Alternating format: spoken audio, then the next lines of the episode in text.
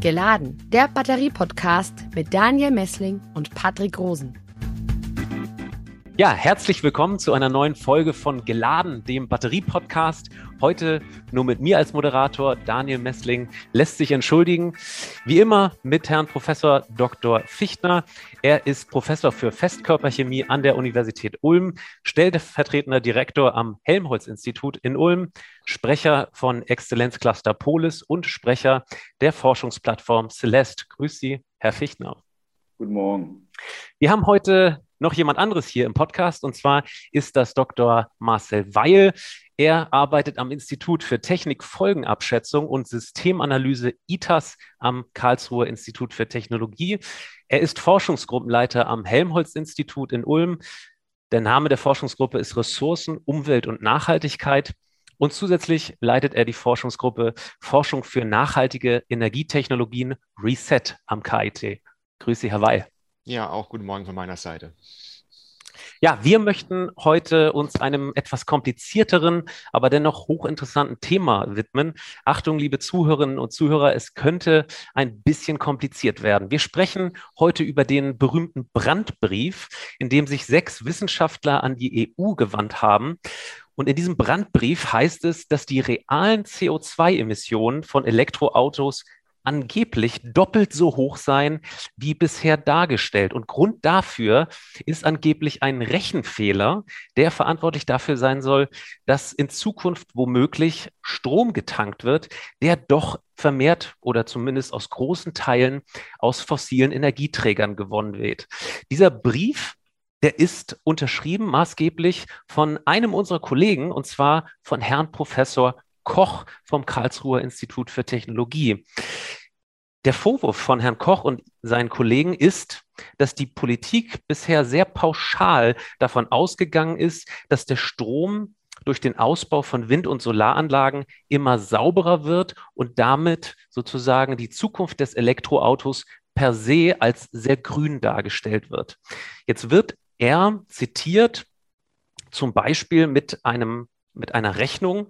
Da heißt es, ein VW ID3 würde in seinem Lebenszyklus 15 Jahre 220.000 Kilometer zurücklegen legen und nach dieser korrekten Berechnung anstatt 14 Tonnen CO2 nach seiner Sicht äh, in Wirklichkeit 30 Tonnen CO2 im Betrieb verursachen. Also diese Klimabilanz, sagt er, ist deutlich schlechter als allgemein angenommen.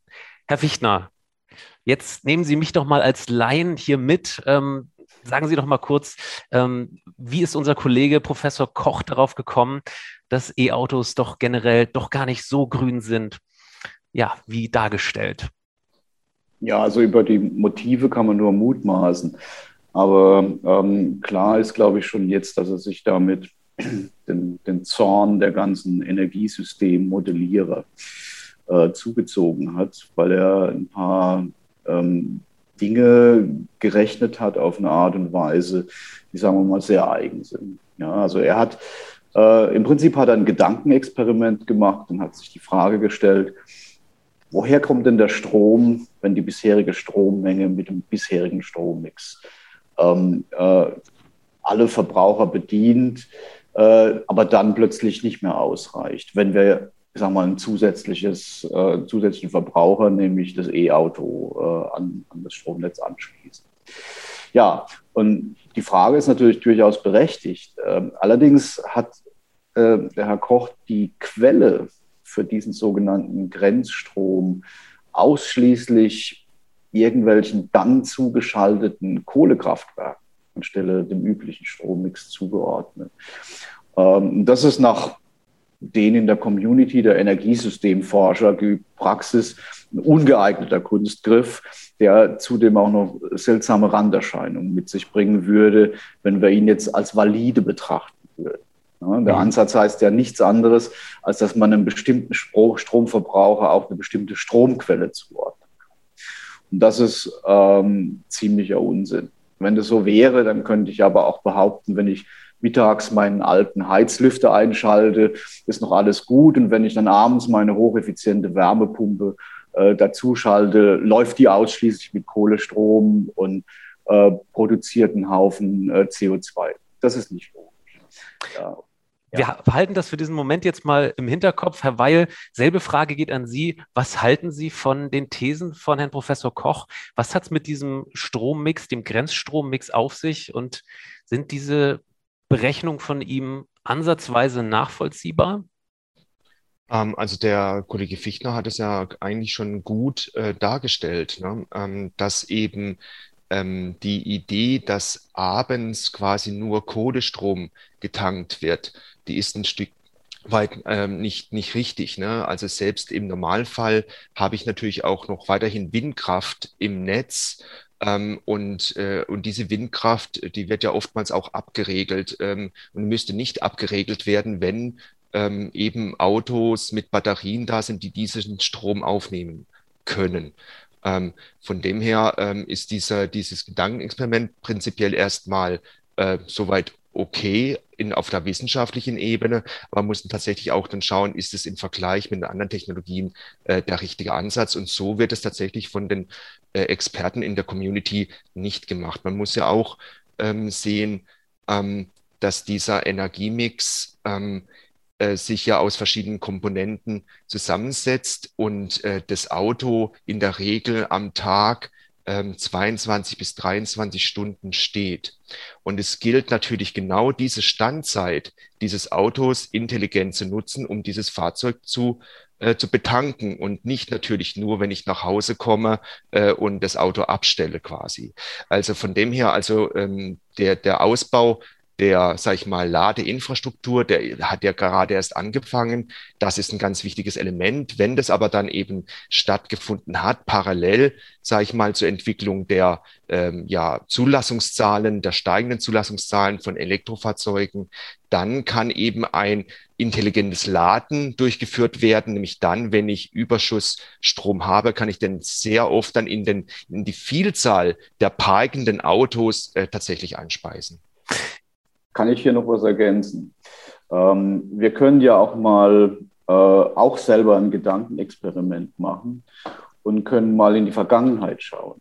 Also nehmen wir mal an, äh, man hätte jetzt genau diese Situation vor drei oder vor fünf Jahren gehabt, dass wir gesagt haben, naja, wir sind jetzt in unserem Strommix so weit, dass wir jetzt keine zusätzlichen Elektroautos mehr aufnehmen können. Ja.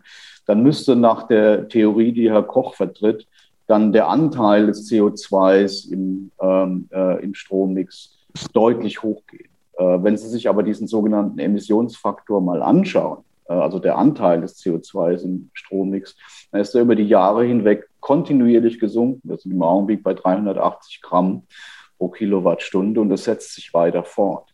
Also hier anzunehmen, dass wir jetzt plötzlich äh, die, die Welt anhalten und alles geht dann 100 Prozent auf Kohlestrom. Das ist ziemlicher Unsinn. Mhm.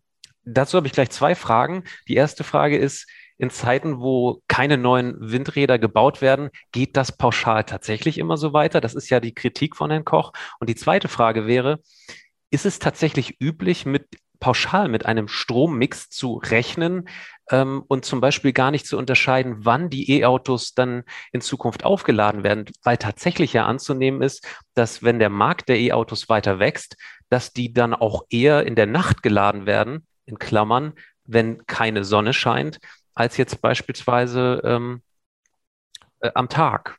Vielleicht splitten wir diese beiden Fragen mal auf. Herr Weil, Sie fangen an. Gut, ja, vielen Dank. Ähm, genau, also ich glaube, da muss man erstmal grundsätzlich unterscheiden zwischen Gesamtenergiesystemanalyse und vielleicht der sogenannten Ökobilanz. Bei der Gesamtenergiesystemanalyse, wo jetzt das gesamte Energienetz betrachtet, diese ähm, Modelle, die sind hoch aufgelöst, sowohl räumlich wie auch zeitlich. Also hier ähm, wird überhaupt gar kein Durchschnittsstrom benutzt, um mögliche Effekte von neuen Technologien zu analysieren. Also das ist sozusagen sehr gut zeitlich aufgelöst. Also da trägt quasi äh, dieses Argument überhaupt nicht. Jetzt äh, bei der Ökobilanz, und darauf spielt vielleicht auch der Herr Koch ähm, an, ähm, da ist es in Abhängigkeit von dem Ziel und dem Untersuchungsrahmen der Ökobilanz durchaus ähm, üblich, wenn es äh, adäquat ist, einen Durchschnittsstrom anzunehmen. Allerdings natürlich für alle Technologien erst einmal, die ich da vergleiche. Ne? Also wenn ich jetzt äh, synthetische Kraftstoffe erzeugen möchte, würde ich denen erstmal genauso den durchschnittlichen Strommix ähm, anrechnen, genauso wie dem Elektrofahrzeug. Nur dass ich dann jetzt bezogen auf die Fahrzeugkilometer, jetzt bei synthetischen Kraftstoffen viel mehr regenerative Energie benötige oder diesen Strommix als bei einem Batteriefahrzeug, bezogen auf die, die gefahrenen Kilometer. Ähm, und auch das hat Herr Koch jetzt so irgendwie äh, nicht in seinem Gedankenexperiment mit dabei. Mhm. Ja, er hat getrennt. Ne? Er, hat, er hat also die Kohle, das Kohle-CO2, den Kohlestrom hat er den, ähm, Batterien zugeschlagen, beziehungsweise Elektromobilität. Und er ist dann davon ausgegangen, dass diese E-Fuels 100% regenerativ hergestellt werden. Äh, bei einer Strommenge, die achtmal so hoch ist für den gefahrenen Kilometer wie, ähm, wie beim Elektroauto, kann man sich schon so recht fragen, wie das sein mag. Ähm, ich, ich, kenn, ich kenne die ganzen Diskussionen und Vorschläge, dass man das dann in Zukunft in arabischen Ländern macht, in sonnenreichen Ländern. Ähm, da denken schon die einen oder anderen drüber nach. Ähm, ich sehe da allerdings noch keine konkreten Planungen. Und wenn ich mir ein Land anschaue wie Marokko, Marokko hat selbst äh, in seiner Ausbauplanung äh, das Ziel bis 2030 50 Prozent Erneuerbare ähm, äh, in ihrer eigenen Energieversorgung zu haben. Ich frage mich, wo da plötzlich diese riesigen Mengen an grüner Energie dann für Europa herkommen sollen. Das ähm, ist mir noch noch nicht so klar. Ich, ich mhm. sehe es einfach nicht. Trotzdem rechnen wir ja eigentlich immer mit dem, mit dem deutschen ähm, Strommix. Herr Weil, ist es denn grundsätzlich so, dass E-Autos jetzt mal ganz pauschal immer nachhaltiger sind als Autos, die mit Verbrennungsmotoren fahren? Also gibt es nicht theoretisch zumindest mal das Szenario, dass man irgendwo E-Autos pusht, politisch gewollt sozusagen auf den Markt bringen, bringt und die dann aber trotzdem über Strom fahren, die halt über Kohleenergie ähm, oder sozusagen fossile Energieträger gewonnen werden. Mhm. Sein Argument also grundsätzlich ganz, ganz falsch nicht ist. Nee, das ist ja natürlich ein Punkt, äh, der dieser, äh, dass dieses Argument von ihm nicht ganz falsch ist. Also wenn ich natürlich, sage ich mal, ein Elektroauto in Polen betreibe mit sehr viel Kohlestrom, so macht es insgesamt weniger Sinn, ähm, als natürlich in, jetzt sage ich mal, in, in Europa ähm, oder auch in Deutschland oder in Frankreich, wo ich einfach ähm, sehr CO2-arme Energie Bereitstellung habe. Also das ist natürlich das eine. Und auch vom Nutzerverhalten ist es sehr stark abhängig, ob ein Elektrofahrzeug Sinn macht oder nicht.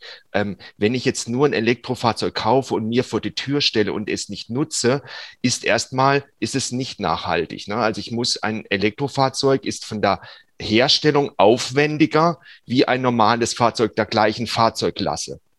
Äh, und das bedeutet, ich muss in der Nutzungsphase diesen Mehraufwand kompensieren, indem ich ähm, möglichst regenerative Energie äh, tanke für meine Fahrten. Wenn ich aber mein Auto gar nicht bewege, weil ich es wenig benötige oder ähm, sozusagen ähm, nur für Einkaufsfahrten, dann macht es ähm, in diesem spezifischen Fall der aber sicherlich ein exotischer Fall ist bei der insgesamt der Fahrzeugnutzung, macht es dann tatsächlich keinen Sinn, ein Elektroauto vor die Tür zu stellen.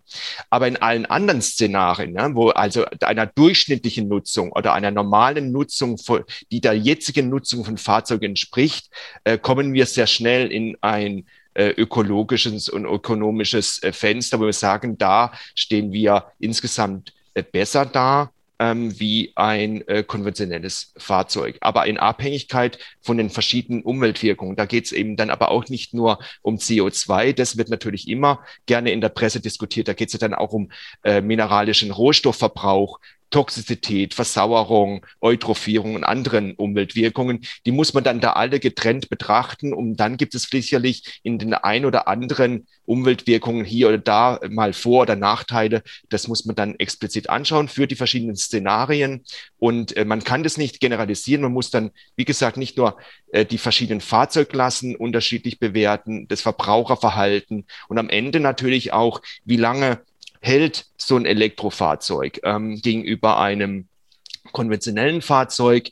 Ähm, VW beispielsweise, ich möchte ja keine Werbung machen für VW, aber VW äh, bietet ja jetzt, glaube ich, äh, eine Acht-Jahres-Garantie äh, und ähm, 160.000 Kilometer äh, Fahrleistung der Batterie. Ähm, das ist doch mal ein nennenswertes Wort. Ähm, das sage ich mal, da sieht man mal zumindest, dass auch VW überzeugt ist ne, von der Dauerhaftigkeit seines eigenen Produktes. Und äh, von dem her sind wir zumindest von der Lebensdauer in einer ähnlichen äh, Größenordnung wie äh, das Verbrennerfahrzeug. Mhm. Herr Fichtner, Sie hatten sich noch gemeldet. Wollten Sie da noch was zu sagen? Ja, so ein paar technische äh, Anmerkungen noch.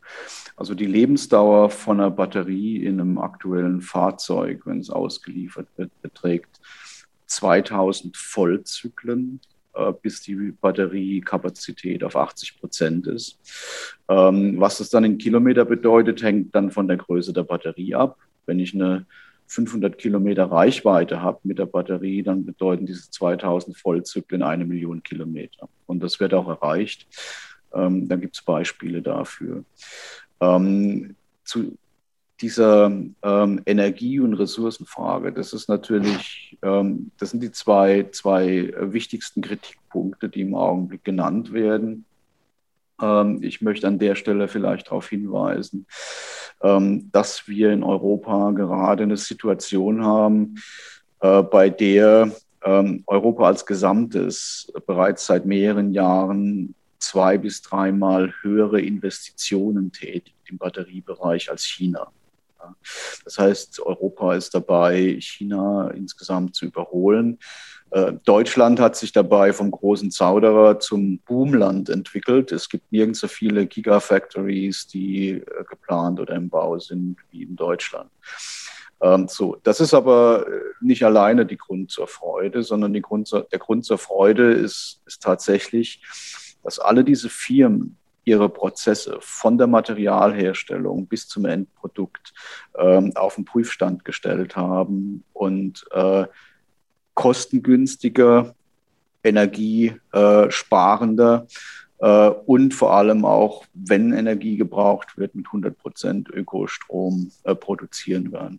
Nur mal als Beispiel, wieder keine Werbung, aber die BASF hat ein, neues Werk äh, zur Produktion von Kathodenmaterial in Schwarzheide jetzt äh, begonnen. Ähm, die Prozesse sind jetzt so aufgestellt, dass sie 40 Prozent weniger Energie benötigen. Und Kathodenmaterialherstellung ist einer der wichtigen Faktoren im Gesamtprozess. Außerdem werden sie noch etwas Kobalt benötigen dabei. Das Kobalt stammt aber dann nicht mehr aus dem Kongo, sondern es stammt aus europäischen Quellen, vor allem aus Finnland und aus Recycling. Ja. Ähm, genauso arbeiten die ganzen Entwickler jetzt an Prozessen, die keine Lösungsmittel mehr benötigen. Der Lösungsmittelprozess ist einer der energieaufwendigsten Beiträge in, in der Gesamtfertigung. Das heißt, das wird alles nochmal runtergehen vom Energieaufwand und der Rest der Energie wird aus, äh, aus erneuerbaren Energien stammen. Das heißt, äh, wir haben so wie Herr Weil es jetzt richtig gesagt hat, im Augenblick die Situation, dass bei der Fertigung des E-Fahrzeugs dann noch ein größerer äh, CO2-Rucksack mit verbunden ist, der dann im Betrieb aufgeholt wird. Ähm, aber das wird sich sehr bald ändern. Ich würde mal sagen, in ein bis zwei Jahren sind wir wahrscheinlich so weit, dass das E-Auto von vornherein äh, mit einem CO2-Rucksack startet, der kleiner ist als der von dem Verbrenner. Mhm. Vielleicht kurz äh, für unsere Zuhörerinnen und Zuhörer. Ähm, auch Herr Professor Koch hat sich ja nicht grundsätzlich gegen das E-Auto ausgesprochen, sondern er favorisiert ähm, tatsächlich hier Technologieoffenheit. Der sagt, ähm, wir brauchen das E-Auto, aber die Vorgaben favorisieren das E äh, das E-Auto auch da, wo es dem Klima gar nichts nütze. Deswegen spricht er sich äh, mit seinem Team für Technologieoffenheit aus. Ähm, Dazu hat äh, gleich der Autoexperte Ferdinand Dudenhöfer vom CAR in Duisburg gesagt, ähm, dass äh, er glaubt, dass seine Kollegen, also Kochs Kollegen, an der Vergangenheit festhalten wollen. Wenn er das Wort Technologieoffenheit höre, dann mutmaße er, dass man noch länger dem Verbrennungsmotor die Stange halten wolle. Und grundsätzlich sind die ganzen anderen Reaktionen der Wissenschaft ähnlich ausgefallen. Da sagt zum Beispiel Christian Rethans, ähm, dass das hochgradig peinlich ein Lobbyistenschreiben war. Ähm, zusätzlich ähm, sagt Herr Wietschel, vom Fraunhofer Institut äh, für System- und Innovationsforschung in Karlsruhe. Wissenschaftlicher Standard in der Ökobilanzierung sei die Verwendung des Durchschnitts, der Durchschnittsemissionen, also der Strommix. Allerdings sagt Wietschel nämlich auch, ähm, es gibt Argumente für beide Positionen. Wissenschaftlicher Standard sei die Verwendung dieser Durchschnittsemissionen, denn äh, Grenzstromemissionen ließen sich nicht klar zuordnen. Ist das denn zumindest richtig, Herr Weil? Also genau, das ist natürlich äh, so ein Problem bei der Bilanzierung. Wie geht man mit um und welchen Strom tatsächlich äh, allokiert man denn zu welchen Technologien? Ähm, das ist und äh, von dem her um also zumindest in der Ökobilanz-Community sind die, sag ich mal, die Kollegen daran interessiert, immer einen fairen Vergleich durchzuführen. Ähm, einen fairen Vergleich bedeutet einfach, dass man natürlich dann auch schaut, dass die äh, Ausgangssituationen für alle Technologien so sind, dass die jetzt nicht durch die Vorgehensweise einen besonderen Nachteil oder einen besonderen Vorteil erfahren.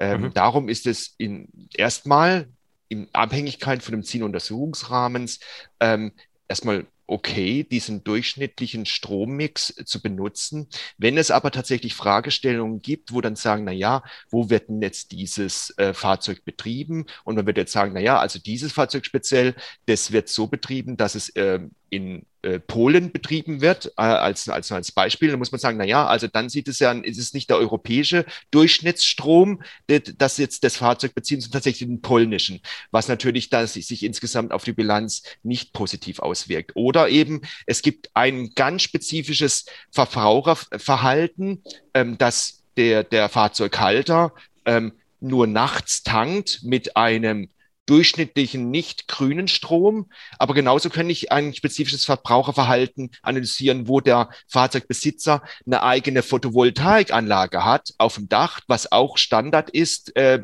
zum Beispiel wurde von BMW früher angeboten, ich glaube heute auch noch, ähm, habe ich jetzt aber nicht mehr recherchiert. Ähm, oder dass wie jetzt bei VW, wenn man einen Volkswagen kauft, ohne jetzt wieder Werbung machen zu wollen, ähm, dass man gleich auch einen entsprechenden Stromvertrag äh, angeboten angeboten bekommt, bei dem man dann nur Grünstrom bezieht. Na, also natürlich, das sind alles Szenarien, die kann man, wenn die spezifische Frage darauf abzielt, dann entsprechend analysieren und es wird auch gemacht.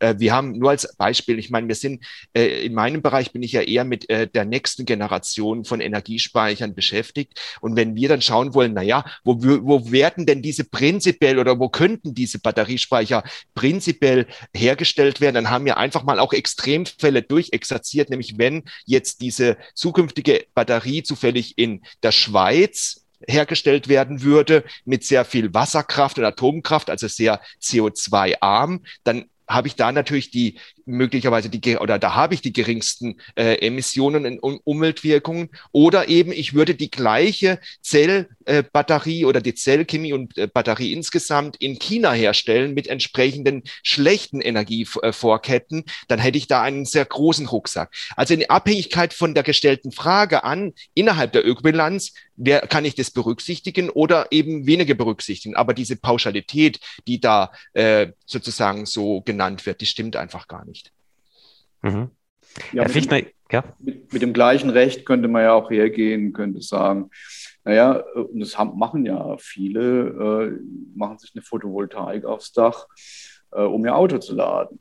Ja, ähm, dann wird es ein paar Stunden geladen ähm, und dann produziert die Photovoltaik Grünstrom. Das heißt, äh, die Gesamtbilanz, wenn man das auf das Fahrzeug überträgt, ist, dass es zu einer CO2-Minderung führt und nicht, nicht zu, einer, zu, zu, einem CO2-Beitrag. Das, das, ist eine genauso unsinnige Rechnung. Das ist eine, eine, spezifische Betrachtung eines Grenzfalles, die im Einzelfall natürlich äh, valide ist, aber die äh, für, für die Gesamtflotte oder für, für, für das Gesamtverhalten des Systems eigentlich irrelevant ist.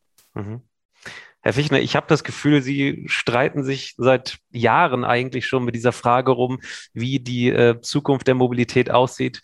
Ähm, bring das doch mal auf einen Punkt. Hat das E-Auto in dem Bereich nicht längst eigentlich gewonnen oder ist an dieser Technologieoffenheit überhaupt noch irgendwas dran, was den Pkw angeht?